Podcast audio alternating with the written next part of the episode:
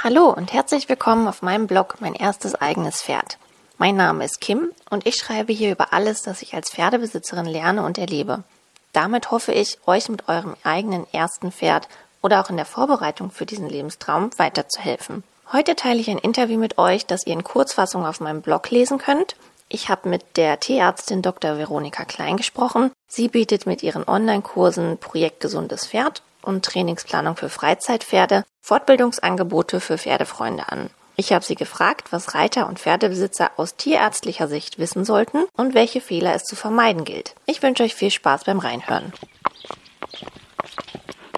Hallo Veronika. Hallo. Danke, dass du dir Zeit heute nimmst, um mit mir zu sprechen. Wir kennen uns ja über deinen Online-Kurs, an dem ich teilgenommen habe und wollen heute mal darüber reden, was man als Pferdebesitzer so aus tierärztlicher Sicht am besten wissen sollte. Vielleicht ein bisschen groß gefasst. ja, das stimmt. Mal sehen, wie weit wir kommen. Ja, ich freue mich über die Einladung und äh, ich denke, gerade dein Blog hilft ganz vielen Menschen.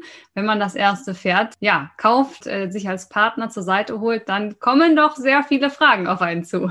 Auf jeden Fall, ja.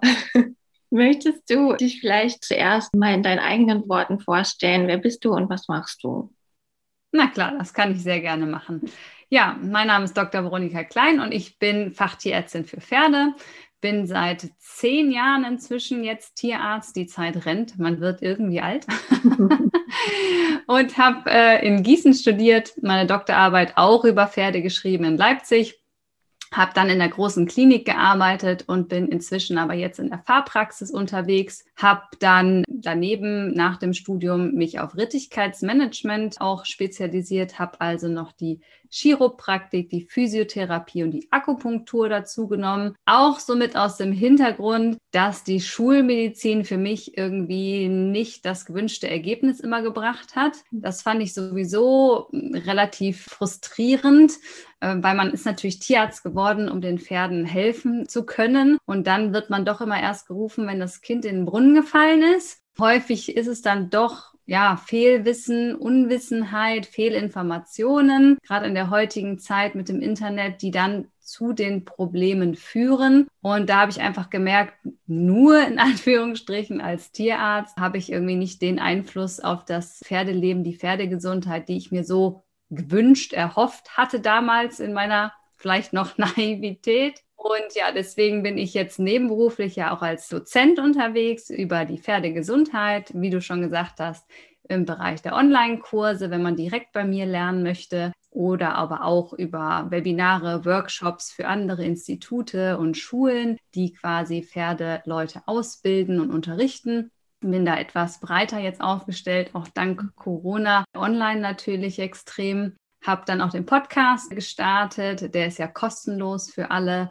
Mhm. Ähm, da sind inzwischen 100 Folgen. Das ist jetzt schon drei Jahre alt, das Projekt. Und ja, das war so das Herzensprojekt, zu sehen, dass die Leute mit dem Wissen, was sie sich aneignen, ihre Pferde präventiv schützen. Und ja, privat, ne, jetzt haben wir hauptberuflich und nebenberuflich abgehakt. Privat ist natürlich auch Pferd, Pferd und was Überraschung, nochmal Pferd.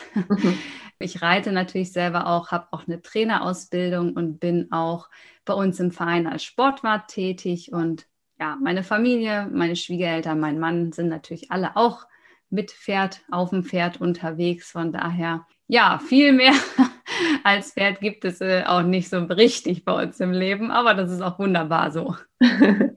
Ja, danke. Ich glaube, dazu passt auch gleich meine Einstiegsfrage. Auf meinem Blog dreht sich ja alles um das erste eigene Pferd, wie man sich darauf vorbereitet und ja, was für Herausforderungen einen so erwarten. Wie bist du denn auf das Pferd gekommen und wer war dein erstes eigenes Pferd? Ja, das weiß irgendwie auch keiner so richtig, warum ich so pferdeverrückt war, weil meine Eltern hatten früher gar nichts mit Pferden zu tun. Also meine Eltern kommen ursprünglich aus München, sind absolute Stadtkinder und sind da auch erst weggezogen, als meine Mama mit mir schwanger war. Und aber irgendwie, seitdem ich drei war, wollte ich partout aufs Pferd. Es gab da keinen Weg drumherum und meine Eltern haben mich dann immer durch die Gegend geführt. Und ja, man hat mich da nicht mehr vom Pferd runtergekriegt und meine Schwester hat dann halt auch angefangen.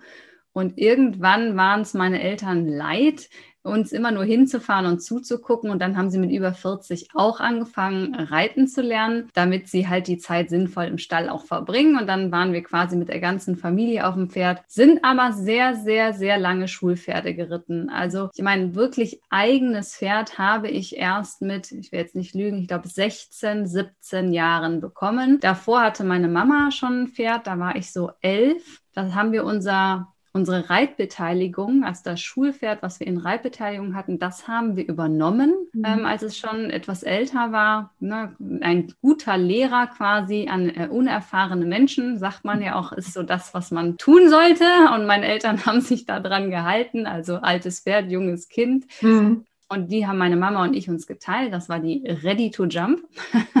und mein wirklich eigenes Pferd, wie gesagt, da war ich so 16, 17, habe ich zum Geburtstag bekommen. Jetzt wirst du lachen, es hieß Corona. Hat man damals ähm, noch nicht gewusst. das ist schon irgendwie jetzt so merkwürdig zu diesen Zeiten, aber sie hieß Corona van Helden-Mohlenhof Z und war quasi mein erstes eigenes Pferd. Ja, die äh, habe ich dann selber angeritten, ausgebildet. Die ist leider dann, also erst muss man sagen, neun war gestorben, weil sie sich das Bein gebrochen hat. Das war sehr sehr tragisch für mich damals. Von daher, das war so mein Herzensseelenpferd. Mhm. Aber relativ spät im Leben eigentlich erst äh, zu einem eigenen Pferd gekommen, weil meine Eltern gesagt haben, es ist eine sehr große Verantwortung. Man muss natürlich in anderen Bereichen Abstrichen machen, sowohl Zeit wie auch finanziell. Ich denke, das muss jedem klar sein, der ein eigenes Pferd hat. Mhm. Und die Verantwortung für das Leben, was man da trägt, da muss einem als Kind auch Bewusstsein. Und deswegen war halt die Idee, dass ich ein eigenes erst nach der Pubertät bekomme, weil ja viele immer aufhören, wenn dann feiern, Jungs, wie auch immer. genau, und deswegen ähm, bin ich sehr, sehr lange Schulpferde- und Reitbeteiligung gewesen und glaube auch, dass ich dadurch sehr, sehr viel gelernt habe, sich auch auf verschiedene Pferde einzustellen, es nicht als selbstverständlich zu sehen, also man musste ja auch immer Boxen misten, um reiten zu dürfen, Unterricht zu geben, um reiten zu dürfen und fegen. Der Klassiker. Von daher bin ich gar nicht so typisch ganz jung mit eigenem Pferd unterwegs gewesen. Ja, das geht mir auch ähnlich. Also ich habe mir jetzt erst mit 26 mein erstes eigenes Pferd gekauft. Ich da ist die Pubertät auf jeden Fall auch rum. Da ist die Pubertät rum. Ja, ich glaube, ich bleibe jetzt bei dem Hobby. Und ja, also das, meine Eltern habe ich auch immer darum gebeten, aber die haben mir das leider nicht, diesen Wunsch nicht erfüllt. Die haben mich auch immer nur beim Stall abgegeben und haben mich dann abgeholt. Und dann musste ich schön meine Gummistiefel ausziehen, damit das Auto nicht dreckig wird. aber ja, mit dem, mit dem Stall und der Pferde, äh, der Reitbeteiligung hat das auch angefangen bei mir. Du hast jetzt gerade schon erzählt, ja, die Idee zum Online-Kurs, die kam so ein bisschen, weil das Kind ist schon im Brunnen gefallen, das Pferd ist dann schon mal krank, wenn du kamst. Hm, möchtest du dazu noch ein bisschen mehr erzählen, wieso die Idee entstanden ist und vielleicht, ja, was du damit vermitteln möchtest mit deinem, erstmal dem ersten Kurs, würde ich sagen? Klar, sehr gerne. Also der Podcast war definitiv der erste Schritt. Ne? Das sind ja immer so 15, 20 Minuten Input über bestimmte Krankheitsthemen. Und da habe ich halt auch ganz viel Feedback bekommen, dass es den Leuten auch wirklich Aha-Moment beschafft und auch wirklich Wissen vermittelt, dass sie anwenden können draußen. Aber es kann natürlich nicht in 15, 20 Minuten rein Fokus in eine Richtung, ne, wo nur ich spreche, nachhaltig Lebensveränderungen bewirken. Also das, das kann es nicht. Und da kam natürlich dann schon im zweiten Schritt die Idee, gut, ich möchte präventiv noch mehr machen, aber wir brauchen halt den Kontakt, dass wir auch die Leute ins Handeln bringen. Ja, und da ist dann so die Idee eines Workshops, eines Kurses entstanden. Und natürlich ist online eine sehr charmante Sache, weil ich natürlich draußen immer nur eine Person habe vor mir, wenn ich das Pferd behandle. Und dann erzähle ich das. Und das erzähle ich dann jeden Tag immer das Gleiche. Aber man steht am Pferd und man hat nichts zum Schreiben. Man hat die Ruhe nicht. Man ist vielleicht auch noch aufgeregt, weil das Pferd ist ja krank. Dann kann man sich auch gar nicht alles merken, was der Tierarzt sagt. Und dann bekommt man 100 Aufgaben und ist total überfordert und am Ende macht man irgendwie gar nichts, war immer so mein Eindruck. Also dann sagt man fünf Sachen, die geändert werden müssten, damit das Pferd ein besseres Leben bekommt, aber das ist einfach zu viel Information in kurzer Zeit. Und deswegen dieses der Kurs, dass man wirklich an die Hand genommen wird und dann peu à peu, schrittweise in seinem Tempo ja auch diese Inhalte sich angucken kann. Es sind ja Aufzeichnungen. Manche lernen lieber abends, andere lieber morgens. Ne? Die einen können nur am Wochenende, die anderen können die besser unter der Woche. Dann diese Live-Klassen, dass wir quasi immer einmal im Monat miteinander sprechen und dann die Wochenaufgaben dass man wirklich ins Handeln kommt, etwas für sein Pferd zu verändern. Und da habe ich einfach gemerkt, das ist im Online-Kursformat eine grandiose Sache. Jetzt mit Corona natürlich doppelt. Den Kurs gibt es ja schon länger, als es jetzt Corona gibt. Aber das hat natürlich nochmal gezeigt, dass die Leute jetzt von weltweit im Prinzip äh, die Lebensqualität ihrer Pferde verbessern können. Wir haben ja aus Frankreich und Norwegen Leute da. Und das ist ja toll. Ähm, ja, das also finde ich auch ganz spannend, mal zu hören, wie die das in anderen Ländern machen. Das ist ja alles manchmal ein bisschen anders. Und von dem Intensivkurs Projekt Gesundes Pferd ist wirklich das Ziel, eine gesunde Lebensführung für das Pferd zu erschaffen. Und zwar mit den eigenen Ressourcen. Also es geht nicht darum, dann noch einen Experten und noch einen Experten reinzuziehen, sondern auch selber entscheiden zu können, okay, das kann ich jetzt selber machen und dafür brauche ich jetzt Hilfe. Und da geht es ganz konkret ja darum, da hast du ja wahrscheinlich hoffentlich auch alles selber umgesetzt, ne, einen Gesundheitscheck selber machen zu können, einen Vorsorgeplan zu schreiben, den Trainingsplan zu strukturieren, selber den Body Condition Score äh, zu eruieren, also wirklich aus diesem subjektiven Empfinden, Glauben, Hören sagen in wirklich Tatsachen und dann in die konkrete Handlung zu kommen fürs Pferd, dass wir hier Schritt für Schritt die Punkte abarbeiten, die ein eigenes Pferd mit sich bringen. Was ist es? Wo wohnt es? Wie soll es bewegt werden? Ja, äh, was soll es äh, an Equipment drauf haben? Was entwurme ich wie oft? Also ein eigenes Pferd, das ist ja unendlich viele Fragen und da gehen wir quasi strukturiert mit Strategie, alles im Fokus Pferdegesundheit entlang im Online-Kurs. Also das war so der Schritt vom Podcast zu, ich höre mir nur Wissen an, zu wirklich, ich gehe den Schritt und mache aktiv was im Leben meines Pferdes, dass ich das mit nachhaltigen Lebensveränderungen ja, sich nach sich ziehe. Hm. Ja, das kann ich aus eigener Erfahrung eigentlich nur bestätigen. Also ich habe wirklich, ich bin immer noch dabei, muss ich sagen, weil es einfach so eine Vielfalt an Aufgaben ist. Ne? Ich glaube, der Kurs ist dann für vier Monate angelegt ungefähr. Genau, also vier Monate ist ja diese aktive Begleitung, aber genau, du weißt es wahrscheinlich nicht so genau, weil ihr dürft ja alle drin bleiben. Wir dürfen alle da bleiben, genau. und quasi die, und dann bleiben einem alle Inhalte ja lebenslang zur Verfügung. Die, die private Facebook-Gruppe ist ja auch immer offen zum Fragen stellen und von daher aber angelegt ist er auf vier Monate. Aber wie du schon sagst, es verändert sich ja auch mal was im Leben. Ne? Also dann ändert man den Stall und dann ist, haben wir vielleicht ganz andere Baustellen oder die Entwurmungsstrategie ist plötzlich eine andere. Und dass man dann quasi immer wieder in den Kurs reingucken kann oder das Pferd wird älter, dann sind die Risikofaktoren anders. Da muss ich mein Management auch nochmal umstellen. Also die Inhalte vom Kurs bleiben einen lebenslang. Solange mein Kernkompetenz Pferd existiert, bleiben sie offen. Sehr gut, ja. Ich glaube, das Aktive, das macht wirklich den Unterschied. Ich hatte das ganz am Anfang, als ich ja so ein paar Monate äh, mein Pferd hatte, da hatte der mal hin und wieder was, irgendwie eine Beule am Bauch oder sonst irgendwas. Und dann weiß man jetzt nicht, ist das jetzt schon Notfall oder ein Fall für den Tierarzt oder geht das von alleine weg? Und dann habe ich immer irgendwie erfahrenere Pferdebesitzer gefragt und dann hört man ja alles Mögliche. Also manche sagen, ach, ja, das ist halt eine Beule. Oder andere sagen, oh mein Gott, das könnte ein, ein Herzschaden sein und du musst sofort den Tierarzt anrufen und am Ende ist man irgendwie nicht schlauer. Und einfach so schon diesen Gesundheitscheck zu haben oder diese Stallapotheke gibt mir total das Gefühl, okay, ich kann das jetzt auch selber einschätzen. Ich muss nicht einmal durch den Stall laufen. Das ist ganz gut. Ich meine, andere Pferdebesitzer können einem trotzdem noch weiterhelfen, wenn sie ja einfach erfahrener sind als man selbst. Aber ich glaube, dieses Selbstständige dabei, das ist, was den Ausschlag gibt. Ja, man wird auch nicht so schnell verunsichert. Und es gibt ja auch viele Informationen auf dem Markt und Hörensagen und Glauben, die einfach falsch sind. Mhm. Und das, glaube ich, kann man dann am Ende viel besser unterscheiden, ähm, ob das jetzt Humbug ist oder ob da jemand steht, der wirklich weiß, was er sagt. Also dieses Einschätzen der Informationen wird auch deutlich einfacher. Ja, das denke ich auch.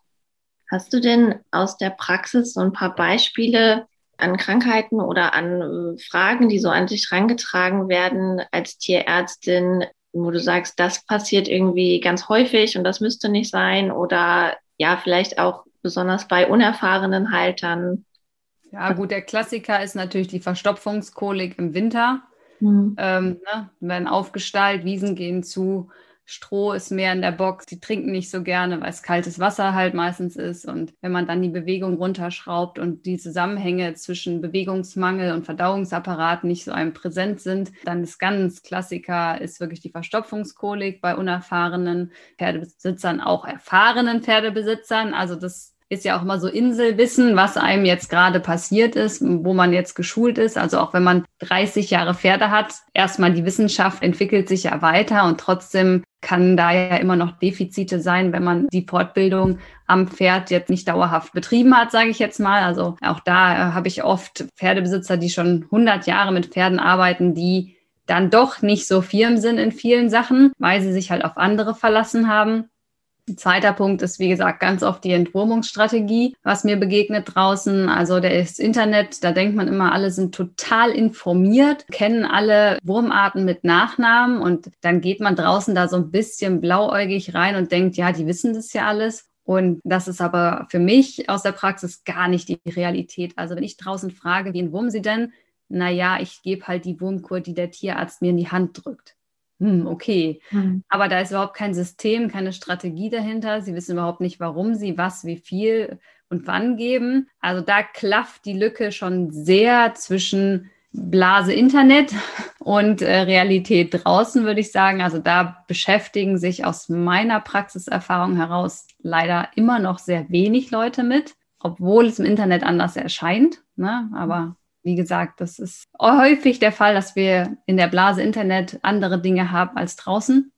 Das wäre so das Zweite, was wirklich häufig passiert. Oder auch, was auch immer noch fatal ist aus meiner Sicht, ist wirklich der Bewegungsmangel. Ich glaube, es ist ganz vielen Leuten nicht bewusst, was so 24 Stunden in einer Box mit dem Pferd anrichtet.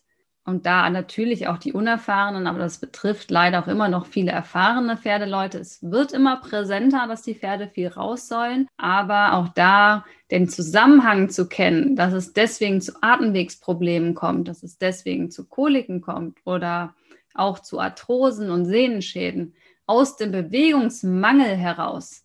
Das ist, glaube ich, immer noch was, was nicht so auf dem Schirm der Leute ist.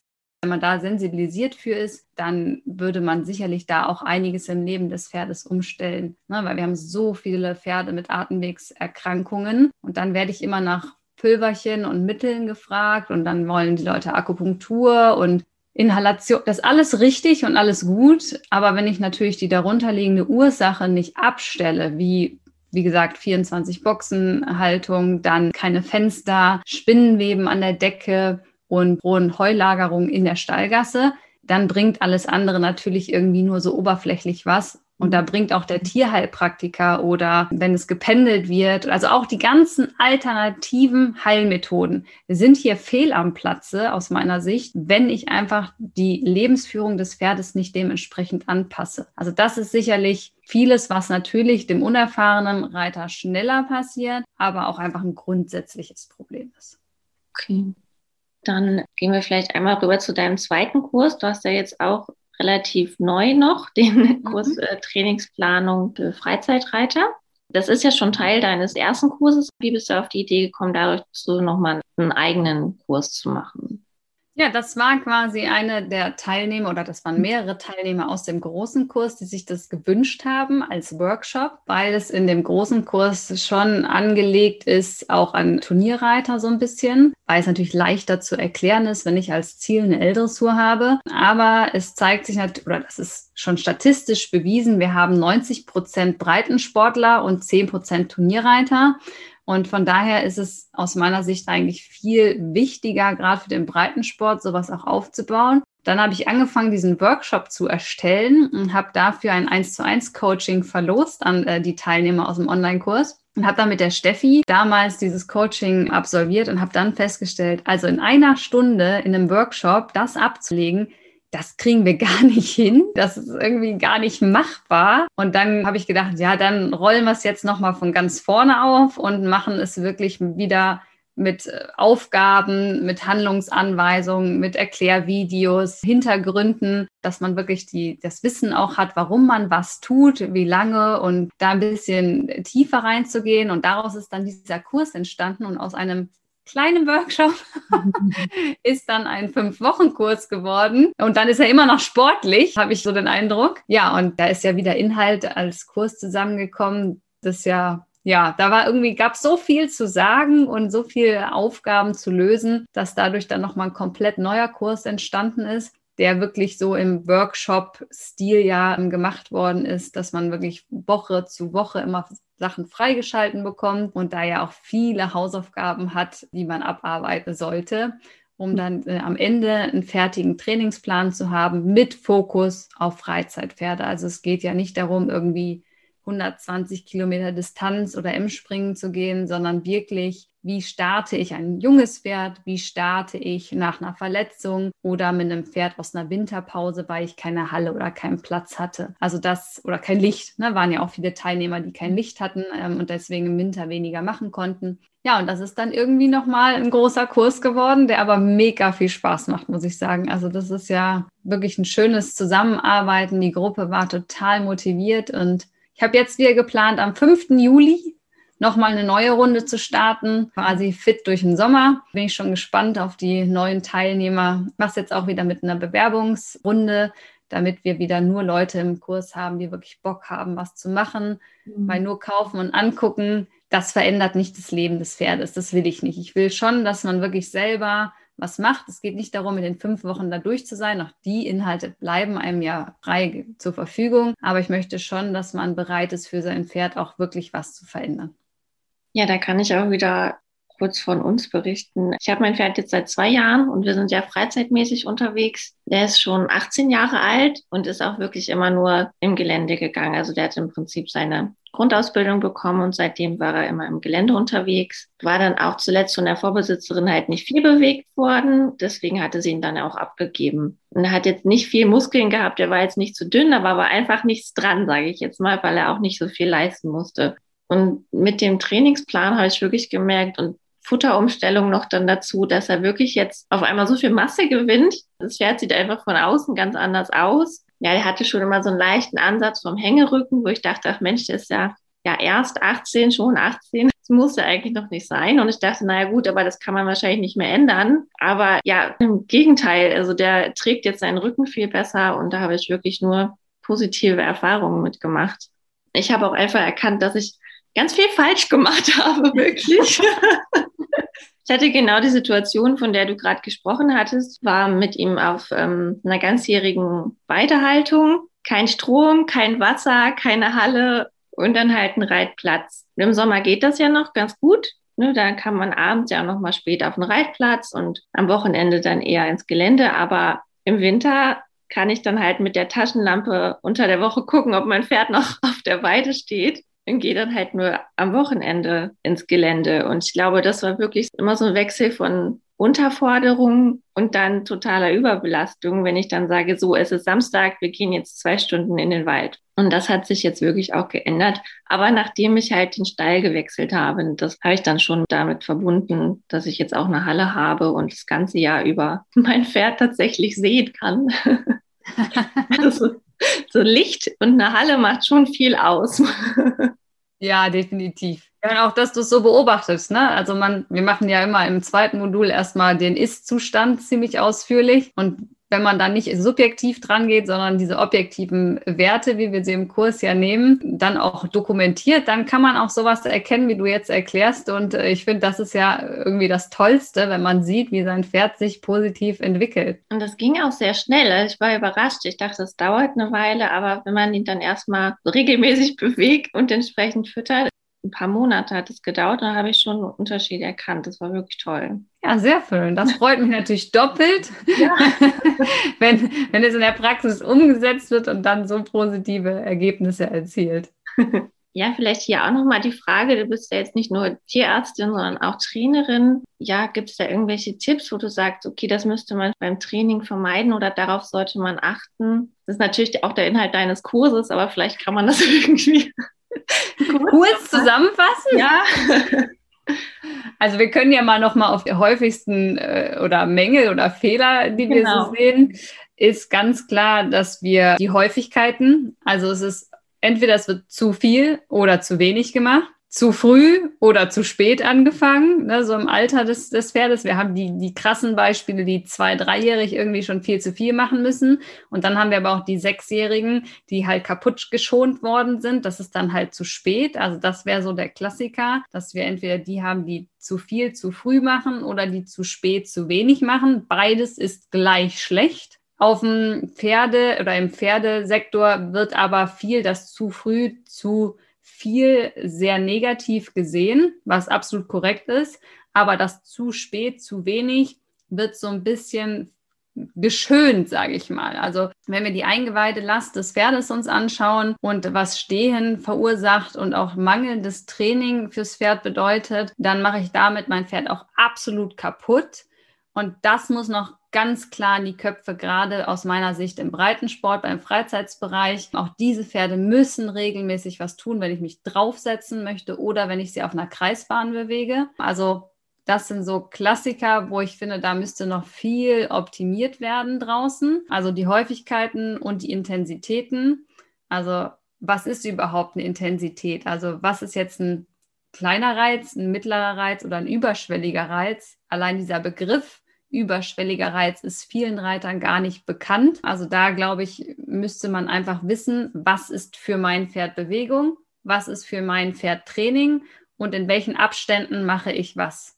Ja, das ist ja im Prinzip das, was wir uns erarbeiten, dass man sagt, wir brauchen Trainingstage, wir brauchen Pausetage und das in der richtigen Intensität und Häufigkeit. Das macht am Ende den Erfolg aus. Es wird natürlich auch oft das Falsche trainiert, aber in Deutschland liegt ja sehr viel Fokus auf Ausbildung. Das heißt, da sind wir eigentlich aus meiner Sicht gut aufgestellt.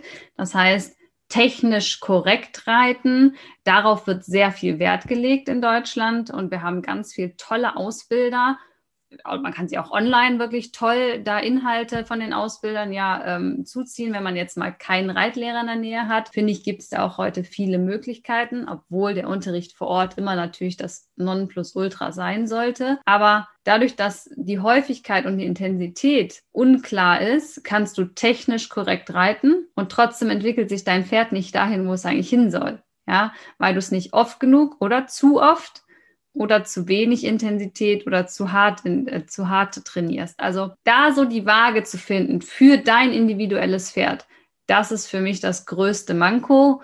Und wie gesagt, der Weg wäre ganz klar, den Ist-Zustand zu beschreiben. Wenn wir es kurz abreißen, also warum reitest du überhaupt? Was ist dein primäres Ziel? Was willst du in den nächsten sechs Monaten ganz klar erreichen mit deinem Pferd? Also konkret was willst du lernen? Dritter Schritt ist dann natürlich zu eruieren, wie fit ist mein Pferd, ne, den Fitness-Check zu machen. Also sind zehn Minuten Schritt viel, weil es davor Boxenruhe hatte, oder sind 30 Minuten äh, im Gelände Trab und Galopp ein Witz, weil mein Pferd halt Distanzreiterstrecken gewöhnt ist von 80 Kilometern. Also seinen individuellen Ist-Zustand fürs Pferd zu eruieren und wie viel Zeit habe ich denn? Also, ne, das war ja auch ein großes Thema im Kurs. Kann ich dreimal die Woche in den Stall? Kann ich siebenmal die Woche in den Stall? Kann ich 14 Mal die Woche in den Stall? Also zweimal am Tag? Eine Stunde, drei Stunden, fünf Stunden? Also man darf da auch sehr ehrlich sein mit sich selber. Passt das, was ich leisten kann, zu meinem Ziel? Um dann mit dem Trainer zum Beispiel zu eruieren, wie sieht der Weg eigentlich aus? Und dann strukturiert in einem Plan einzugeben fürs Quartal, fürs Jahr, für die Woche oder sogar für den Tag. Das wäre so grob der Abriss, was man quasi im Training, im Plan dann durchführen sollte. Mhm. Jetzt richtet sich das ja auch an Freizeitreiter und ich kenne das auch so aus den letzten Jahren von anderen Reitern, dass man ja oft nicht diese Infrastruktur hat. Ne? Es fehlt dann vielleicht eine Halle oder man hat irgendwie abends kein Licht oder vielleicht auch keinen Reitlehrer jetzt direkt am Stall. Hast du da einen Tipp, wie man da trotzdem Training machen kann? Also wie gesagt, ich glaube, wenn man schon mal ehrlich aufgeschrieben hat, wie viele Tage kann ich, wie viele Stunden kann ich, dann darauf raus seinen Trainingsplan zu erstellen und den wirklich aufzuschreiben, dass ich dann danach handeln kann. Ich glaube, dann ist man schon viel klarer und geht mit einem Fokus aufs Pferd und weiß dann, was ich machen kann. Und dann kann es ja sein, dass, wie du sagst, ich finde mein Pferd im Dunkeln nicht, mhm. äh, findet statt. Aber wenn ich an dem Tag dann zum Beispiel geplant habe, das Pferd im Stand mit ihm etwas im Stand zu machen. Ne? Wir haben zum Beispiel die Balance-Pads ja genommen oder die isometrischen Kraftübungen genommen. Also es gibt ja Aufgaben, die ich im Stand durchführen kann. Ja, wo ich keine Halle für brauche, wo ich keinen Reitlehrer für brauche, ähm, ne, was ich mir anlesen kann oder wo man einmal eine Stunde nimmt und das dann halt später dann öfters nachmachen kann. Also man kann Übungen ja auch im Stehen schon mal einfügen. Oder ein Wellness-Tag. Ne? Man kann sich Massageübungen aneignen, dass man das Training nachbetreut, indem man dann so einen Wellness-Tag macht mit Mobilisationsübungen. Also da kann ich ja schon mal an den dunklen Tagen solche aktiven Ruhetage oder im Stand Krafttraining in Anführungsstrichen mit einplanen. Dann natürlich, wenn gar kein Reitlehrer in der Nähe ist, empfehle ich immer wieder gerne die Online-Angebote, die es gibt von den verschiedensten Trainern. Ne? Also ich persönlich, alias Werbung, arbeite ja mit WeHorse zusammen. Also auch da kann man sich natürlich einfach Input holen, was man dann umsetzt. Wenn ich dann keine Halle und kein Licht habe, dann plane ich halt einfach acht Wochen Winterpause mit ein. Ja, das, da spricht ja nichts gegen. Also meiner hat zum Beispiel ja auch Winterpause. Jetzt nicht komplett stehen, auch die Winterpause kann ja auch wieder individuell gestaltet werden, aber ich trainiere ihn ab im November dann hat er Pause und trainiere ihn dann wieder im Frühjahr auf. Und wenn ich das aktiv schon in meinen Jahresplan mit einarbeite, ist es ja gar nicht schlimm, dass es dann keine Halle und kein Licht gibt, weil mein Pferd ist darauf vorbereitet, dann weniger zu tun und wird dann wieder vorbereitet, mehr zu tun. Nur ist einfach von einem Tag auf den anderen, weil dann, ups, plötzlich der Winter vor der Tür steht. Ganz überraschend wie Weihnachten. das ist dann halt das Schlechte. Aber wenn ich das schon im Oktober einleite oder im November, und dann, wie gesagt, im Februar wieder mit einem passenden Aufbautraining einplane, dann ist das ja auch wunderbar. Ne? Dann kann man das einfach aktiv in den Plan reinarbeiten und dann ärgert man sich vielleicht auch nicht im Winter oder denkt, um Gottes Willen, jetzt müsste ich aber, ähm, jetzt kann ich schon wieder nicht, jetzt ist die Halle voll, jetzt ist, geht das Licht nicht, jetzt ist der Boden gefroren, sondern man geht ja schon viel entspannter in den Stall, weil man weiß, so, ich habe jetzt acht Wochen Winterpause und derzeit machen wir Koordinationsübungen, wofür ich halt vielleicht die ganzen anderen Sachen gar nicht brauche. Ja, super. Dann zum Abschluss eine Frage. Welchen Rat hast du denn für Menschen, die sich ein Pferd kaufen wollen oder die gerade am Anfang mit ihrem Pferd stehen? Hm, das ist eine gute Frage. Nach den vielen Tipps, die jetzt schon gekommen sind. Also ich würde sagen, nicht verrückt machen lassen. Ja, also wenn man fragt, kriegt man viele Antworten. Kritisch zu hinterfragen, wer hat mir was erzählt. Ja, das darf man wirklich. Auch im Internet, 100.000 Follower sind kein Beweis dafür, dass derjenige, der da auf dem Pferd sitzt, weiß, was er tut. Da wäre ich sehr, sehr kritisch, auch bei den Therapeuten, Reitlehrern fragt nach der Qualifikation, was für Abschlüsse haben die Leute. Das heißt nicht, dass derjenige, der keinen Abschluss hat, nicht unbedingt gute Arbeit leistet, aber es macht schon einen Unterschied, ob ich das gelernt habe und hauptberuflich jeden Tag durchführe oder ob ich das hobbymäßig einmal im Monat irgendwie zwei Pferde mir anschaue. Von daher wäre auf jeden Fall mein Tipp, Hilfe holen, ja. Also holt euch ein multiprofessionelles Team um das Pferd herum, baut das peu à peu auf, seid aber sehr kritisch und nur weil alle die im Stall benutzen oder alle das im Stall so machen, ist das per se nicht richtig. Also da wäre mein größter Appell, wenn man ein eigenes Pferd hat, ganz neu, Seid kritisch mit den Quellen, wo ihr eure Informationen herholt. Holt auch vielleicht mal mehrere Meinungen ein. Es gibt zum Beispiel, nehmen wir mal das Thema Hufe, Barhuf, Vollbeschlag, Duplos, Hufschuhe. Ja, und dann geht die emotionale Diskussion los, aber da einfach mal sich vielleicht drei Meinungen anhören, vielleicht vom Tierarzt, vom Schmied, von einem Huforthopäden und einer Stallkollegin und dann für sich diese sachlichen Informationen durcharbeiten und dann auf die eigenen Bedürfnisse ein Ergebnis zu erzielen. Ja, also nur weil Person A oder B das macht, muss das für dich nicht richtig sein.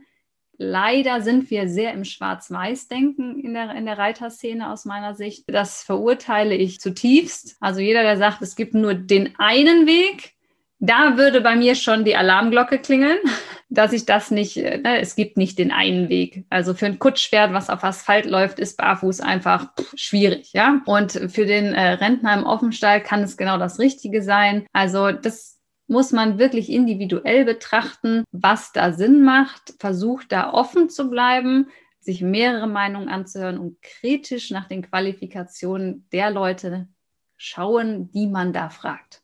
Ich glaube, dann ist man schon ganz gut aufgestellt. Klasse, danke schön. Sehr gern. Danke für das Gespräch. Es hat mir großen Spaß gemacht.